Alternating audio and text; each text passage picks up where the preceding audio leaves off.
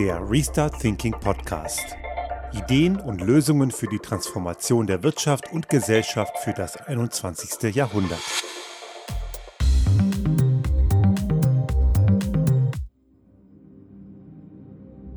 Aktuell läuft ja in Glasgow in Schottland noch immer die Weltklimakonferenz, die 26. in Summe.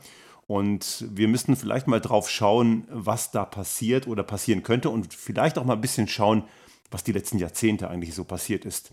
Und es wäre, glaube ich, auch verwunderlich, wenn ich dazu keine Folge machen würde hier in unserem Restart Thinking Podcast, weil das Thema Klimakrise uns ja immer wieder bewegt und auch betrifft. Ich glaube, es gibt mittlerweile kaum eine Folge, wo ich das Thema nicht streife, was aber auch naheliegend ist, weil einfach dieses Thema so allumfänglich ist und auch, muss klar sagen, extrem bedrohlich. Und nein, das ist keine Panikmache oder sowas. Jemand, der sich in Ruhe zurücklehnt und immer noch meint, es wird alles nicht so schlimm sein, bei dem muss man davon ausgehen, dass er den Ernst der Lage nach wie vor nicht kapiert hat. Es ist die 26. Klimakonferenz und mittlerweile bin ich eher auf dem Trichter unterwegs, dass ich feststellen muss, und das habe ich ehrlich gesagt auch erwartet, da werden wieder tolle Reden geschwungen und Absichtserklärungen gemacht, aber am Ende kommt dann am Ende wirklich nicht viel dabei raus. Es ist eben die 26. und die allererste war 1979 in Genf damals. Also man sieht, das Thema Klimakonferenz hat schon eine recht lange Tradition. Und da es eben im Laufe von mehreren Jahrzehnten eben jetzt die 26. ist, würde man eigentlich erwarten, dass mal irgendwann mal auch ein Effekt sichtbar wird, dass wir irgendwann mal merken, dass sich was verbessert. Aber das Gegenteil passiert. Die Emissionen steigen immer weiter und es ist auch nicht absehbar, dass sich daran irgendetwas ändert. Die Erkenntnisse über die menschgemachte Klimakrise, auch die sind erst recht nicht neu und die wissen wir auch schon viel länger als der Zeitpunkt der ersten Klimakonferenz 1979. Es wird ja immer wieder so gesagt, so in den 60er Jahren wissen wir das schon. Und das ist in, durchaus in einem gewissen Rahmen richtig und besonders perfide ist die Tatsache, dass es gerade die großen Emittenten, die ganzen Erdölkonzerne sind, die in den 60er Jahren bereits Studien dazu in Auftrag gegeben haben, wie das Verbrennen von fossilen Stoffen das Weltklima beeinflusst. Und die Aussagen und die Erkenntnisse waren sehr eindeutig. Aber sie haben erwartungsgemäß immer dafür gesorgt, dass diese Erkenntnisse nicht an die Öffentlichkeit kommen. Und auch heute versucht man das Ganze eher ein bisschen runterzuspielen. Und wir werden später auch nochmal sehen, wo eine entscheidende Problematik liegt. Denn es gibt eben eine ganz große menschliche Schwäche, die man in einem einfachen Satz zusammenfassen kann. Es tut noch nicht genug weh. Aber dazu gleich. Die ersten Erkenntnisse, dass es wirklich einen Effekt gibt durch das Verbrennen von fossilen Stoffen, ist allerdings auch nicht aus den 60er Jahren. Die ist noch sehr viel älter. Es gibt in Schweden oder gab in Schweden Ende des 19. Jahrhunderts einen Physiker, Chemiker. Damals waren ja die beiden Disziplinen noch nicht so scharf voneinander getrennt. Es gab ja vielmehr die Chemie und die Physik war so darin integriert. Und der Mann hieß Svante Arrhenius. Und Svante Arrhenius hat schon 1896 erkannt, dass die Anreicherung von CO2 in der Atmosphäre zu einer Erwärmung führt. 1906, also einige Jahre später, hat er dann berechnet, dass die Verdoppelung von CO2 in der Atmosphäre verglichen mit dem Status quo zu einer Erwärmung von 2,1 Grad führt. Also der war schon im frühen, im Beginn des 20. Jahrhunderts schon ziemlich nah an dem, was wir später auch durch die weitere Klimaforschung erkannt haben. Nur hat Arrhenius damals das noch nicht als Bedrohung gesehen. Also es gab immer doch eher so die Annahme, wenn es wärmer wird, ist es ja auch eh etwas gemütlicher. Gut, gerade wenn man in Schweden wohnt, ist es vielleicht auch noch eher etwas, was man annimmt, weil die Winter sind dort erfahrungsgemäß eher kälter und äh, die Äquatorregionen, die sehen das sehr wahrscheinlich anders. Aber das war damals zumindest keine Bedrohungsannahme. Heute sind wir eine ganze Ecke schlauer, theoretisch zumindest, aber wir handeln nicht wirklich danach. Und diese Konferenz in Glasgow, die ist mal wieder eine Showveranstaltung und ich positioniere mich, mich da sehr deutlich in der Hoffnung, dass ich äh, falsch liege, aber ich glaube es leider nicht. Das ist wieder mal eine Showveranstaltung, damit man wieder ein bisschen darüber reden kann, was man alles schon Tolles gemacht hat und was man alles vorhat. Das Problem ist jedoch bei all diesen Dingen, die da so passieren, das ist ja eine UNO-Klimakonferenz und die UNO-Resolutionen sind nun mal nicht bindend. Oder wenn sie es sind, dann werden sie eben nicht eingefordert. Es hat ja keine Konsequenzen, wenn ein Land die Klimaziele verfehlt. Innerhalb der EU gibt es die eine oder andere Strafzahlung, aber auch die scheint nicht genug weh zu tun. Wir erleben ja gerade auch in Deutschland im Rahmen der Koalitionsverhandlungen, dass es nicht absehbar ist, dass dort ein Programm rauskommt, das 1,5 Grad erhöhungslimitierend wirklich wirkt. Also das, was man im Pariser Klimaabkommen auch unterschrieben hat ist nicht absehbar. Und ich habe das schon einige Male hier gesagt, das sieht man unter anderem an solchen Dingen, dass man so eine super simple Maßnahme wie ein generelles Tempolimit auf Wirken der ewig gestrigen und noch immer in, nicht in einem 21. Jahrhundert angekommenen FDP noch immer ablehnt. Was wirklich dumm und naiv ist, weil man eben mit so wenig Aufwand schon sehr viel holen kann. Und mich ärgert es auch bei einigen Journalisten, zum Beispiel Frank Plasberg hat es bei Hart aber fair auch mal gesagt, und das finde ich nicht richtig, dass es eben nur eine Symbolik sei. Ich finde, zwei Millionen Tonnen im Jahr sind keine Symbolik. Und daran sehen wir, dass gewisse Dinge eben nicht funktionieren, obwohl sie es könnten. Machen wir uns nochmal ein bisschen Klarheit darüber, was das wirklich heißt, was jetzt gerade passiert. Denn momentan laufen wir mit dem, wie es jetzt aktuell ist, auf eine Erhöhung von plus 2,7 Grad zu. Das ist definitiv zu viel und uns muss klar sein, dass auch jedes Zehntel Grad schon einen großen Effekt hat. Und wir hatten das ja vor einigen Wochen hier mit der Relation zwischen Kausalität, Koinzidenz und Korrelation, dass das, was wir heute tun, eben erst eine Auswirkung hat in einigen Jahrzehnten womöglich.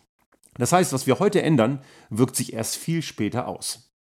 Wir können also heute schon nur etwas abgrenzen, etwas bremsen, was eh schon kaputt ist. Und wenn wir also Richtung 2,7 Grad weiterlaufen, dann haben wir ein ganz dickes Problem. Denn 2,7 Grad klingt erstmal wenig.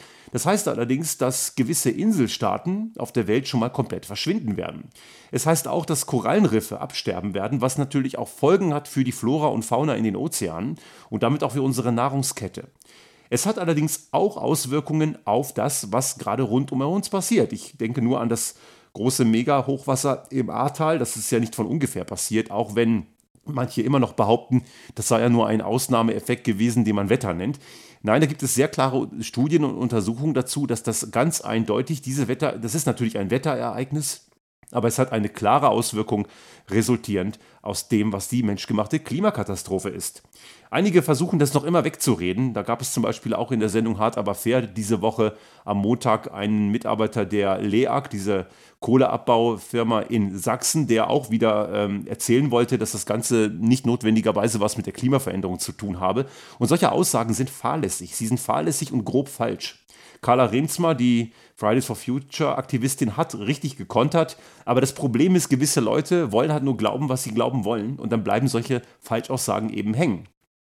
Aber diese Effekte werden halt auch bei uns immer mehr. Und es gibt eine ganz gute Berechnungsgrundlage diverser Klimawissenschaftler, die den Vergleich gemacht haben zwischen einem Menschen, der 2021 geboren wird, verglichen mit einem, der heute 60 Jahre alt ist. Und wenn wir nur das umsetzen, was wir versprochen haben, also nicht die 2,7 Grad, dann wird es schlimmer. Also das, was wir versprochen haben, was wir, worauf wir uns geeinigt haben, wo nicht erkennbar ist, dass es ein, wirklich eingehalten wird, dann kämen wir auf eine Erhöhung von dreimal so viel Überschwemmungen verglichen mit eben den heutigen, dem heutigen Zeitalter, dreimal so viel Ernteausfälle, doppelt so viele Waldbrände, zwei bis dreimal so viele Dürren und siebenmal mehr Hitzewellen. Da wir allerdings selbst die Zusagen nicht einhalten, Deutschland oder auch Österreich inklusive gerechnet, auch die tun das nicht, müssen wir davon ausgehen, dass das eher noch ein gutes Szenario wäre und das ist schon schlimm genug. Also summa summarum muss man sagen, die Hütte brennt. Und ich möchte hier auch nochmal klar sagen, es ist nicht die Erde, die in einem schlechten Zustand ist. Ich habe da eine etwas andere Sichtweise auf das Thema dieser Planet Erde und ich habe das auch schon mehrfach gesagt und ich sage es hier nochmal, dieser Planet Erde steckt das alles locker weg der ist stark genug, auch uns Menschen zu eliminieren und das tut er im Zweifelsfall auch. Aber wir werden unsere ökologische Nische verlieren. Es ist wirklich ein Element, wo man, also Boris Johnson hat zum Beispiel jetzt in Glasgow gesagt, es sei kurz vor zwölf und dem würde ich klar widersprechen. Es ist schon ganz dick nach zwölf. Wir können also heute schon nur noch Dinge begrenzen, die ohnehin schon im Eimer sind. Jetzt ist die Frage, warum verdammt nochmal passiert da fast nichts? Und ich möchte diese Lobhudeleien, wie toll man ist und was man schon alles geleistet hat, ich kann sie nicht mehr hören. Und ich kann auch diese ewigen dummen Ausreden nicht mehr hören, dass ja andere viel schlimmer seien und dass man eine internationale Lösung braucht. Ist ja grundsätzlich richtig, aber es bringt nichts, wenn keiner anfängt. Wenn jeder nur auf den anderen wartet, passiert nichts. Und auch das haben wir schon mehrfach gesagt, diejenigen, die vorangehen, die setzen den Takt. Und die werden am Ende zeigen, wie es richtig geht. Aber warum verdammte normal passiert das nicht? Die Antwort ist relativ einfach und die kann man relativ gut erkennen, wenn man gerade so neoliberalen und konservativen Journalisten einfach mal auf, die, auf, die, äh, auf das äh, Wort schaut, was sie schreiben, was sie sagen. Und da gibt es eben eine ganze Menge Leute, die immer noch meinen, dass sich nichts ändern dürfe. Eine Weltjournalistin hat eben in dieser besagten Hart aber Fair-Sendung am Montag zum Beispiel äh, wieder mal gemeint, und das ist kompletter Dünnpfiff auf der ganzen Linie, dass wenn Deutschland keine Autoindustrie hat, dass eben der komplette Wohlstand vor die Hunde ginge. Also diese Menschen zeigen damit, dass sie sich nur den Status quo vorstellen können. Sie können sich nur vorstellen, dass das, was heute ist, auch Wohlstand fördert. Wenn sich etwas verändert, dann ist das per Definition wohlstandsbedrohlich. Und genau da liegt eines der ganz großen Probleme, dass die Leute in Entscheidungspositionen ganz oft sich überhaupt nichts vorstellen können, was sie nicht ohnehin schon kennen. Das ist irgendwo eine menschliche Schwäche, aber ich erwarte von Menschen, die intelligent sind, dass sie einfach mehr auf dem Kasten haben. Die Lösung liegt nicht in dem Raum, den wir kennen. Die liegt in dem Raum, den wir nicht kennen. Das bedeutet, wir müssen ihn anfangen zu gehen. Und wir haben uns auch schon einige Male ähm, darüber haben wir auch, auch schon einige Male hier diskutiert in Bezug auf die Sinnhaftigkeit wieder mal von Kernenergie, weil ja einige ewig gestrige noch immer meinen, das wäre die super Lösung, was nicht stimmt. Das ist die Dreck, eine der dreckigsten und teuersten und natürlich auch gefährlichsten Energieformen überhaupt. Und wir jetzt, wie zum Beispiel auch in Frankreich, da, da drängt man ja darauf, dass die Kernenergie als grüne Energie klassifiziert werden solle, was ja kompletter Quatsch ist. Das Gegenteil ist der Fall. Das ist eben nach Kohleenergie das dreckigste, was es gibt. Diese Leute stecken im aktuellen Zustand und die können sich aus diesem aktuellen Ding nicht lösen. Ich wünsche mir einfach, dass dort andere Leute zum Zug kommen. Und wenn man selber als Führungskraft nicht dazu in der Lage ist, dann muss man sich Leute holen, die das können. Und es gibt überhaupt kein Thema damit, dass man bis 2030 die Kohle über Bord lässt und dass man 100% erneuerbar ist. Diejenigen, die ständig behaupten, das ginge nicht, die können sich einfach nichts vorstellen. Die können sich rein gar nichts vorstellen. Die glauben halt immer noch, dass eben die heutige Energiestruktur von zentralistischen Kraftwerken die einzige Möglichkeit sind, ist eben solche Energieversorgung sicherzustellen. Es gibt allerdings ganz andere Möglichkeiten und natürlich muss man dafür auch gewisse Möglichkeiten von Protesten gewisser Bürgerbewegungen auch einschränken. Natürlich muss man die Leute auch involvieren und man muss sie natürlich auch daran auch beteiligen. Man kann durchaus auch Bürgerbeteiligung machen. Aber es gibt irgendwann einen Punkt, da braucht man nicht mehr diskutieren, dann ist es gesetzt. Es gibt ein übergeordnetes Interesse. Die Staatengemeinschaft und auch die Staaten selber haben die Verpflichtung, das Wohl der Bevölkerung zu schützen. Und dazu zählt unter anderem, und zwar ganz allem voran, der Schutz des Lebensraums. Der Lebensraum, der bedroht wird, der Lebensraum, der zerstört wird, der schadet uns, nicht diesem Planeten, der regeneriert sich. Aber die Staatengemeinschaft und die Einzelstaaten müssen den Lebensraum schützen. Dann sind ein paar Partikularinteressen von ein paar ewig gestrigen, pöbelnden Windkraftgegnern einfach mal egal. Dann ist auch mal Schluss mit Motzen. Bringt eure Punkte rein. Wir versuchen es ein, entsprechend einzuarbeiten und es gibt durchaus auch valide Punkte, Dinge zu hinterfragen. Soll man auch tun. Aber es muss der Punkt kommen, dass wir eine Entscheidung treffen. Und es ist definitiv der kleinere Schaden, ein paar Windräder hinzustellen, als wieder mal irgendwo ein Kohletagebau zu erweitern oder so eine Strahlenbombe wie irgendein Kernkraftwerk länger laufen zu lassen oder noch schlimmer, neue zu bauen. Ich möchte, dass wir hier nicht nur pessimistisch sind und ich gebe mir Mühe, es nicht zu sein. Ich gebe allerdings zu, es fällt mir verdammt schwer. Wir haben ja, ich habe das schon mehrfach gesagt, keine Kinder und wenn ich welche hätte, hätte ich große Probleme, ihnen zu erklären, was auf sie zukommt. Die Welt, in der sie leben müssen, wird auf jeden Fall eine schlechtere als die, die unsere Generation, so die 70er Jahre, 80er Jahre Geburtsjahrgänge erlebt haben und die davor erst recht.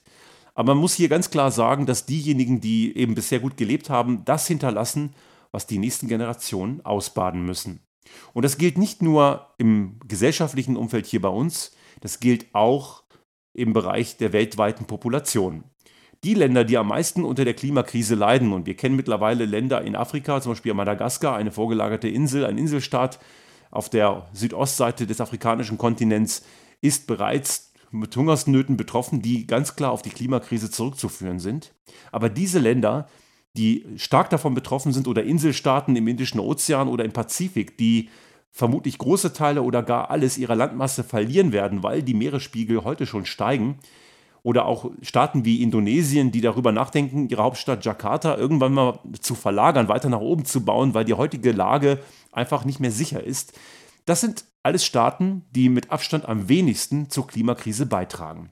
Wir haben also nicht nur die allgemeine menschliche Ignoranz, sondern es ist eine kleine Minderheit, zu denen auch wir hier zählen. Ich muss auch uns da ganz klar mit einschließen. Es ist eine kleine Minderheit, die den Großteil der Menschheit in Gefahr bringt. Eine sehr asoziale und egoistische Mischung. Und auch bei dieser Klimakonferenz gerade in Glasgow haben einige ärmere Staaten völlig zu Recht gefordert, dass man ihnen entsprechende Unterstützungsleistungen gibt. Das ist durchaus okay, aber wir müssen auch endlich was verändern. Technologie, Markt wird es nicht lösen. Das sind genau die Dinge, die diese Klimakrise erzeugt haben. Eine Verhaltensänderung, ein Systemwandel. Nicht ein Systemumsturz, nein, das ist Quatsch. Ein Systemwandel. Ein Wandel heißt eine kontinuierliche Veränderung, die wird das Problem lösen. Das Problem ist allerdings, wir müssen uns verdammt beeilen. Denn die letzten 40, 50 oder gar 60 Jahre oder vielleicht sogar noch mehr haben wir einfach gnadenlos verpennt.